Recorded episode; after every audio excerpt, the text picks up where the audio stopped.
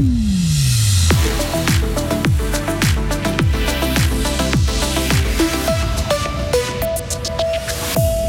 La zone industrielle bulloise est pleine ou presque. Priorité au développement des entreprises locales. La Suisse ne préserve pas suffisamment sa biodiversité. La moitié des espèces vivantes sont menacées. Et 20 ans d'enquête pour retrouver des ouvrages du 15e siècle volés, ça méritait bien la présence d'un ambassadeur américain à Fribourg. Il va pleuvoir, il pourra tenir aussi, maximum 21 degrés. Le beau temps sera de retour demain déjà, je vous rassure. Nous sommes mardi 23 mai 2023. Bonjour Sarah Camporini. Bonjour Mike, bonjour à toutes et à tous. up. Il n'y a pas de place pour tout le monde sur le site industriel bullois. Situé au bord de l'autoroute entre Bulle et Vuadens, la zone de Planchy accueille de nombreuses entreprises, dont 2500 emplois. À terme, 10 000 sont prévus. Le master plan proposé hier par Mobule montre un manque de place pour d'éventuelles nouvelles firmes. Il faut donc densifier le secteur, comme le détaille Jacques Morand, syndic de Bulle. Le canton argue le fait que nous avons beaucoup de mètres carrés de surface de réserve en zone d'activité dans Bulle et sa région. Nous, on va dire c'est faux, mais c'est partiellement faux dans le sens qu'une entreprise qui a un peu de terrain en attenant de sa société, c'est pour son futur agrandissement. Et si on reprend tous ces petits morceaux, on les met ensemble, c'est sûr que ça fait beaucoup de mètres carrés.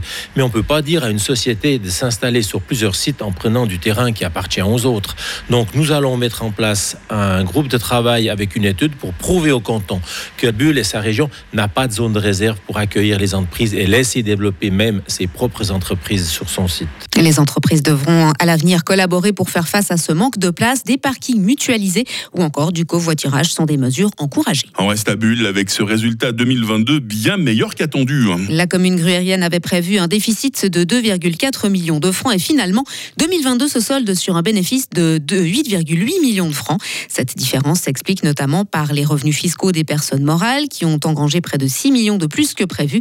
Ces résultats ont été validés hier soir par le Conseil général à une très large majorité. Près de la moitié des espèces vivantes en Suisse sont menacées. Et 17% sont en danger ou au bord de l'extinction. À l'occasion de la Journée internationale de la biodiversité, hier, les organisations de protection de l'environnement et l'Office fédéral de l'environnement ont tiré la sonnette d'alarme. La solution, consacrer davantage de surface à la biodiversité. Il faudrait 30% du territoire, disent les scientifiques. On en est très loin, constate la présidente de ProNatura, la fribourgeoise Ursula Schneider-Schüttel. Il y a toujours un pesé des intérêts à faire, ça c'est clair, si on utilise certains surface.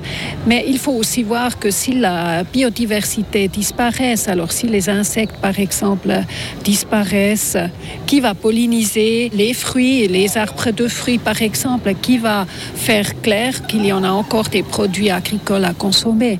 Si on détruit les insectes, si on les laisse disparaître, on n'aurait plus rien à produire pour la nourriture qui est important pour nous.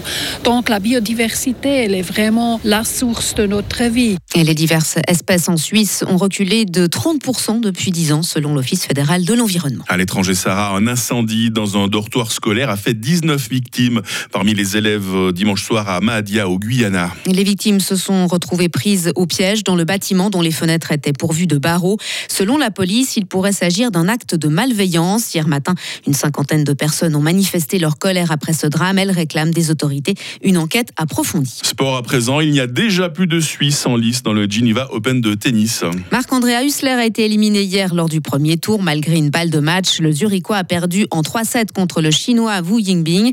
Il n'y aura pas de duel 100% suisse au deuxième tour des qualifications de Roland Garros. Leandro Riedo n'a pas réussi à rejoindre le Bernois Dominique Stricker. Le Zurichois s'est incliné en 2-7 devant le Tchèque Dalibor Sverchina. Et la Juventus a écopé d'une nouvelle pénalité de 10 points en championnat d'Italie de football. Les Turinois sont tombés à la 7 place du classement, ce qui complique leur chance de disputer la prochaine Ligue des Champions. Le club est puni pour euh, des plus-values jugées artificielles lors de la vente de certains joueurs. Il peut encore faire recours. Et puis, euh, Sarah, c'est l'aboutissement de 20 ans d'enquête. Les incunables retrouvés ont été présentés hier à Fribourg à l'ambassadeur des États-Unis en Suisse. Les incunables, ces livres qui datent du 15e siècle, du début de l'imprimerie. Ils avaient été volés pendant la Deuxième Guerre mondiale et les années 70. Euh, Jean-Robert Gisler, professeur d'archéologie et ancien responsable de la lutte contre le trafic de biens culturels au sein de l'Office fédéral de la police, a participé à l'enquête pour retrouver ces livres. Un travail très difficile. D'abord pour identifier et localiser. Ça, c'est le premier travail qui est, très ardu. Euh, ça signifie euh, la veille euh, d'Internet Les catalogues des musées sont de plus en plus publiés en ligne c'est un outil formidable pour rechercher, pour identifier. Ça, c'est nouveau. L'essor des moyens électroniques nous aide. Puis ensuite, obtenir la restitution, c'est-à-dire convaincre les possesseurs actuels qu'ils sont en possession d'un livre, d'un ouvrage volé. Et la, troisième, c'est qu'ils soient d'accord de le restituer. Et d'autres livres doivent encore être trouvés et rapatriés à Fribourg. Ça donne envie de bouquiner tout ça, Sarah. Absolument. On va en parler très vite d'ailleurs. Dans la question du jour, Sarah Camporini nous informe toutes les 30 minutes sur Radio Fribourg. Retrouvez toute l'info sur frappe et frappe.ch.